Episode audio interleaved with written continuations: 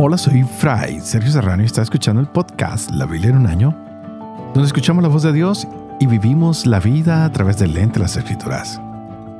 El podcast de la Biblia es presentado por Ascension.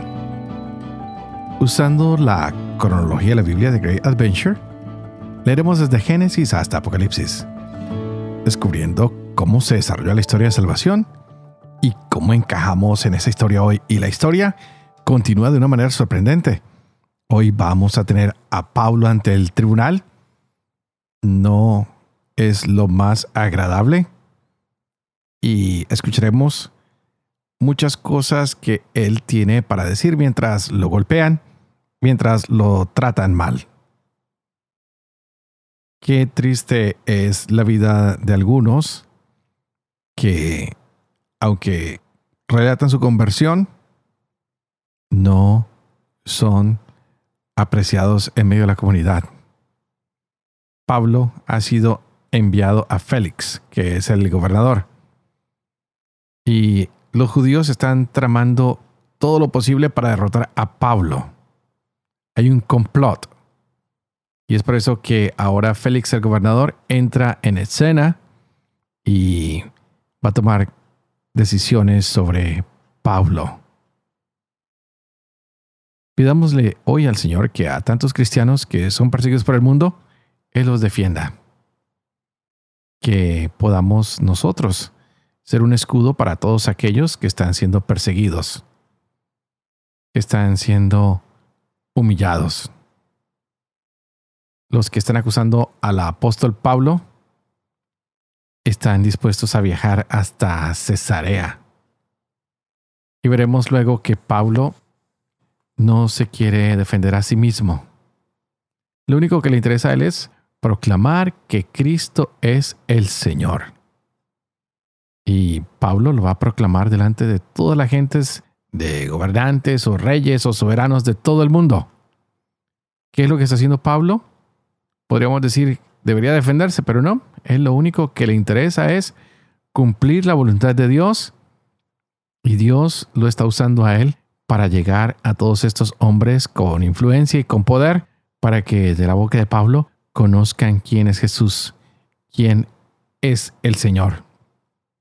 ¿Está Pablo en peligro? Claro que sí. Él sabía que ir a Jerusalén era sinónimo de peligro. Pero él está dispuesto a entregarlo todo por el Señor, por el Evangelio, para que el mensaje llegue a todo el mundo. Por eso hoy escucharemos este relato tan significativo de Hechos capítulo 23 y seguiremos con la carta a los Corintios, la segunda, con los capítulos 12 y 13.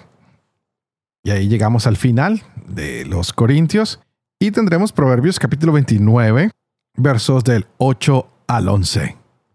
Este es el día 344.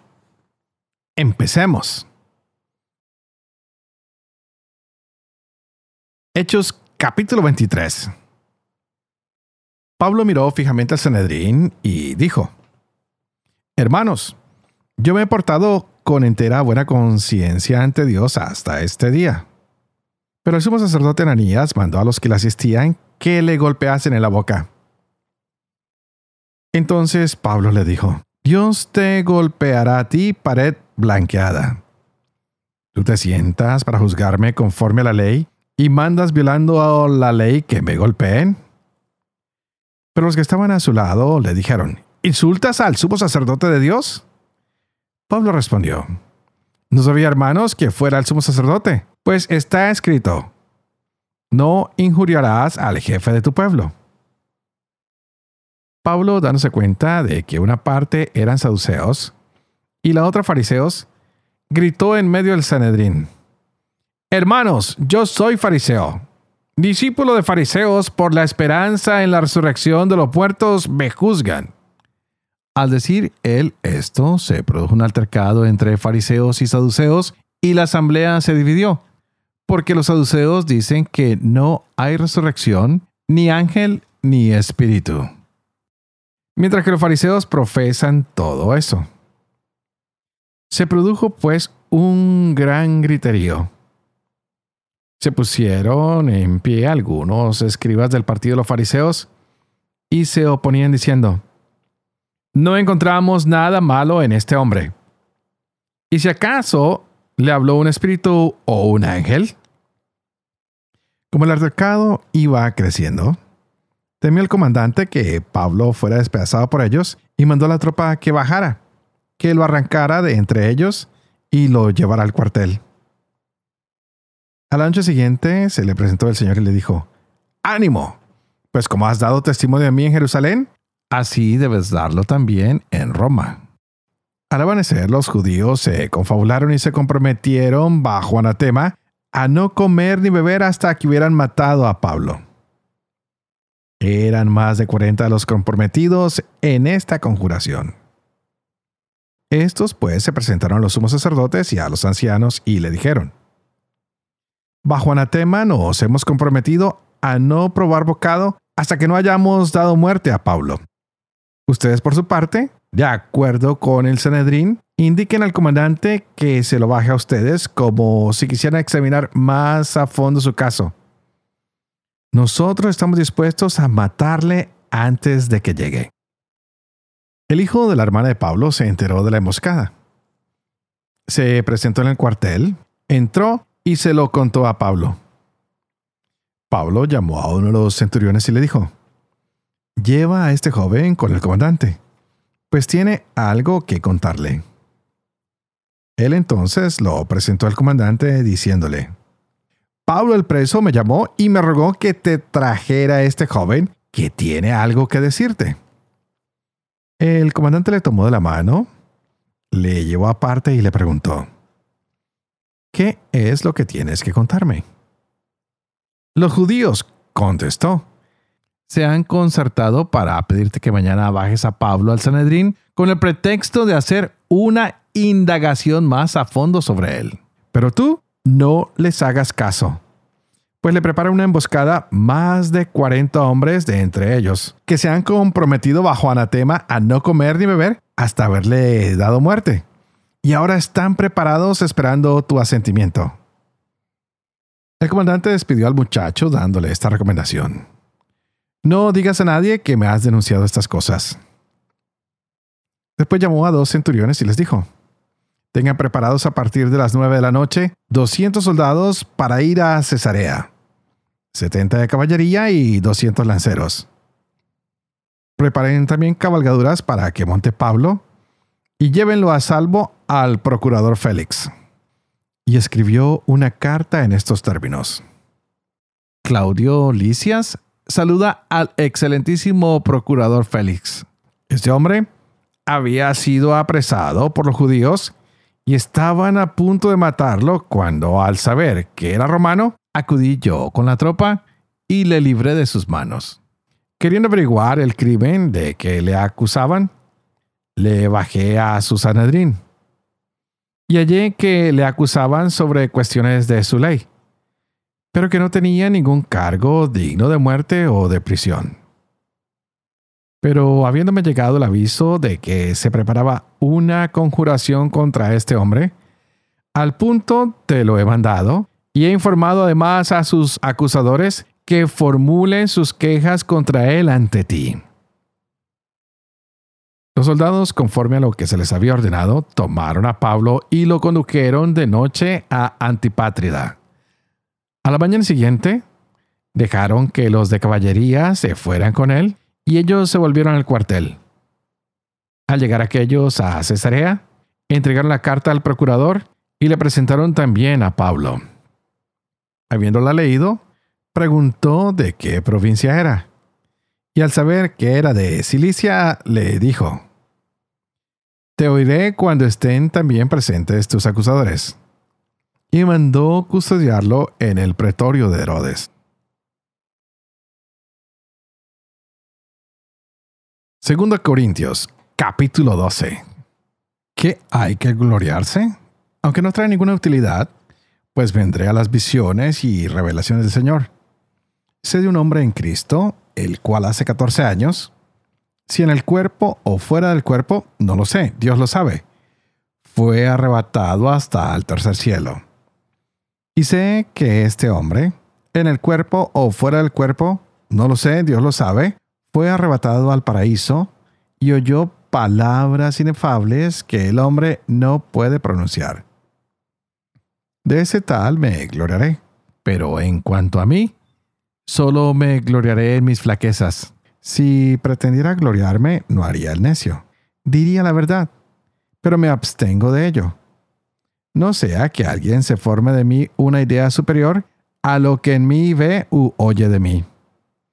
Y por eso, para que no me engría con la sublimidad de esas revelaciones, me fue dado un aguijón a mi carne, un ángel de Satanás que me abofetea para que no me engría. Por este motivo tres veces rogué al Señor que se alejase de mí. Pero él me dijo, Mi gracia te basta, que mi fuerza se realiza en la flaqueza. Por tanto, con sumo gusto seguiré gloriándome sobre todo en mis flaquezas, para que habite en mí la fuerza de Cristo. Por eso me complazco en mis flaquezas, en las injurias, en las necesidades, en las persecuciones y las angustias sufridas por Cristo? Pues cuando soy débil, entonces es cuando soy fuerte. Véanme aquí hecho un necio. Ustedes me han obligado, pues ustedes debían recomendarme porque en nada he sido inferior a esos superapóstoles, aunque nada soy. Las características del apóstol se vieron cumplidas entre ustedes paciencia perfecta en los sufrimientos, signos, prodigios y milagros. Pues, ¿en qué han sido inferiores a las demás iglesias, excepto en no haberles sido yo gravoso? Perdónenme este agravio. Miren, es la tercera vez que estoy a punto de ir a ustedes y no les seré gravoso, pues no busco sus cosas sino a ustedes. Efectivamente, no corresponde a los hijos ahorrar para los padres sino a los padres ahorrar para los hijos. Por mi parte, muy gustosamente gastaré y me desgastaré por sus almas. Amándolos más, ¿seré yo menos amado? Es verdad, en nada les fui gravoso, pero en mi astucia los he casado con trampa. ¿Acaso los exploté por alguno de los que les envié? Supliqué a Tito y mandé con él al hermano. ¿Los ha explotado acaso Tito? ¿No hemos obrado según el mismo espíritu? ¿No hemos seguido las mismas huellas? Hace tiempo están pensando que nos estamos justificando delante de ustedes. Delante de Dios en Cristo estamos hablando. Y todo esto, queridos míos, para edificación de ustedes. En efecto, temo que mi llegada no los encuentre como yo querría, ni me encuentren como querrían que haya discordias, envidias, iras, ambiciones, calumnias, murmuraciones, insolencias, desórdenes. Temo que en mi próxima visita el Señor me humille por causa de ustedes y tenga que llorar por muchos que anteriormente pecaron y no se convirtieron de sus actos de impureza, fornicación y libertinaje. Por tercera vez voy a ustedes. Por la palabra de dos o tres testigos se resolverá todo asunto. Ya lo tengo dicho a los que anteriormente pecaron y a todos los demás, y vuelvo a decirlo ahora que estoy ausente, lo mismo que la segunda vez estando presente. Si vuelvo otra vez, obraré sin miramientos, ya que quieren una prueba de que habla en mí Cristo, el cual no es débil para ustedes, sino poderoso entre ustedes. Pues ciertamente fue crucificado en razón de su flaqueza, pero está vivo por la fuerza de Dios. Así también nosotros. Somos débiles en Él, pero viviremos con Él por la fuerza de Dios sobre ustedes. Examínense ustedes mismos y se mantienen en la fe. Pónganse a prueba a ustedes mismos. ¿No reconocen que Jesucristo está en ustedes? A no ser que se encuentren ya reprobados. Espero que reconocerán que nosotros no estamos reprobados. Rogamos a Dios que no hagan mal alguno no para que nosotros aparezcamos aprobados, sino para que obren el bien, aun cuando quedáramos nosotros reprobados. Pues nada podemos contra la verdad, sino solo a favor de la verdad. Ciertamente nos alegramos cuando somos nosotros débiles y ustedes fuertes. Lo que pedimos en la oración es su perfeccionamiento. Por eso les escribo esto ausente, para que presente no tenga que obrar con severidad conforme al poder que me otorgó el Señor para edificar y no para destruir. Por lo demás, hermanos, alégrense, sean perfectos, anímense, tengan un mismo sentir, vivan en paz y el Dios del amor y de la paz estará con ustedes. Salúdense mutuamente con el beso santo. Todos los santos los saludan. La gracia del Señor Jesucristo, el amor de Dios y la comunión del Espíritu Santo sea con todos ustedes. Proverbios capítulo 29 versos del 8 al 11. Los provocadores agitan la ciudad. Los sabios apaciguan los ánimos. Cuando el sabio pleitea con el necio, se enfada y se ríe sin descanso. Los sanguinarios odian al intachable, pero los honrados cuidan de su vida. El necio da rienda suelta a sus pasiones. El sabio acaba dominándolas.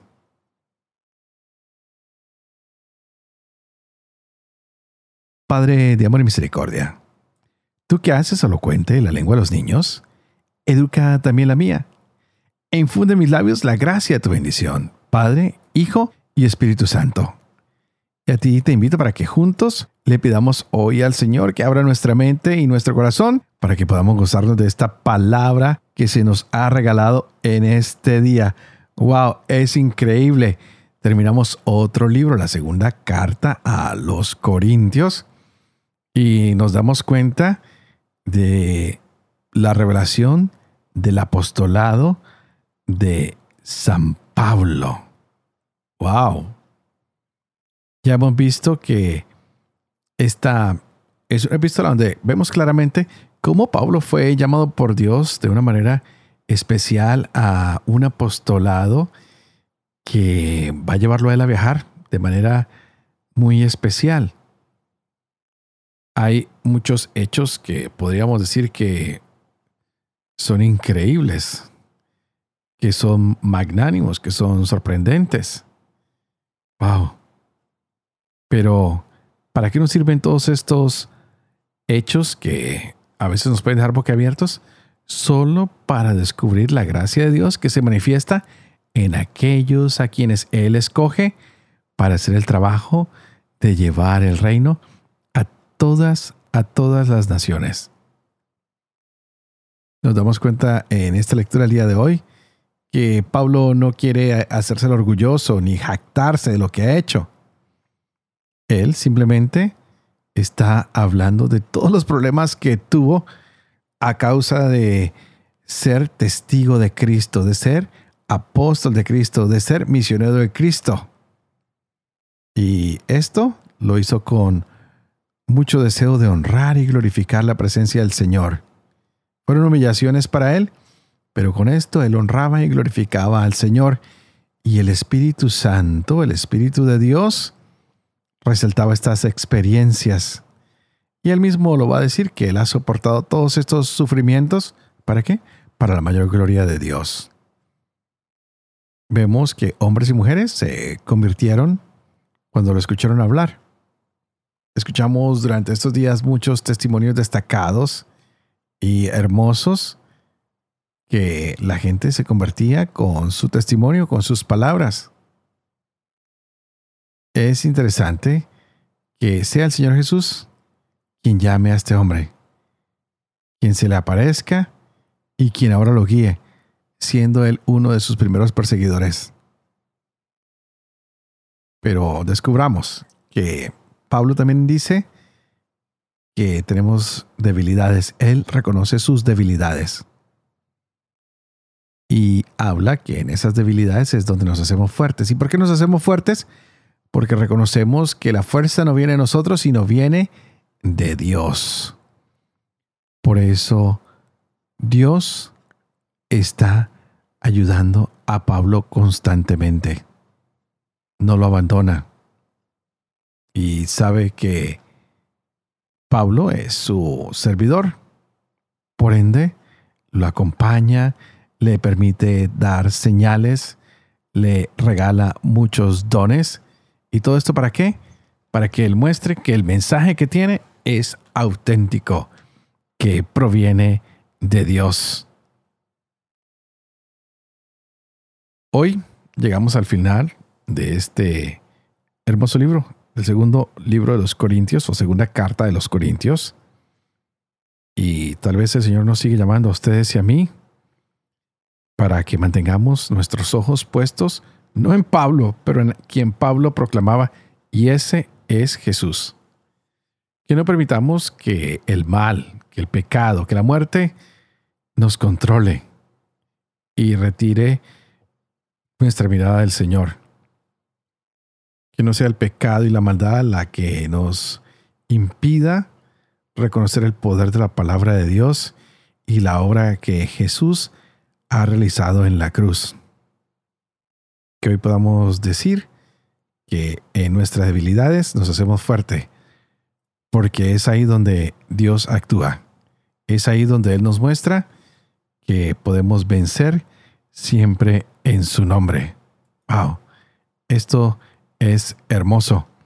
Y en los Hechos de los Apóstoles, ¿qué podemos decir? Hay una carta que es muy formal. En estos tiempos se usa mucho el email o los mensajes rápidos, pero en esta carta nos damos cuenta que es para mostrar que se debe cumplir con un deber, y es el de proteger a los ciudadanos romanos. Se han dado cuenta que los judíos están tratando de forzar la ley para irse encima de Pablo. Y hoy veíamos a Pablo en los Hechos de los Apóstoles frente al gobernador Félix, quien está tratando de solucionar este problema. Pero sus acusadores están haciéndole pasar un mal momento a Pablo. La gente quiere callarlo piensan que adulando al gobernador van a conseguir que Pablo sea castigado. Y se nos olvida que el control está en las manos del Señor. Las acusaciones contra Pablo fueron que él estaba promoviendo um, unas sectas, que estaba trayendo problemas a la gente, que profanaba el templo. Y todas estas acusaciones que se proferían contra él venían de los líderes religiosos. Pero Félix conoce las costumbres de los judíos y sabe que Pablo ha subido simplemente a Jerusalén, como es costumbre de cualquier judío. Y sabe que tal vez viene a adorar a Dios. A los judíos seguramente esto les parecía una herejía.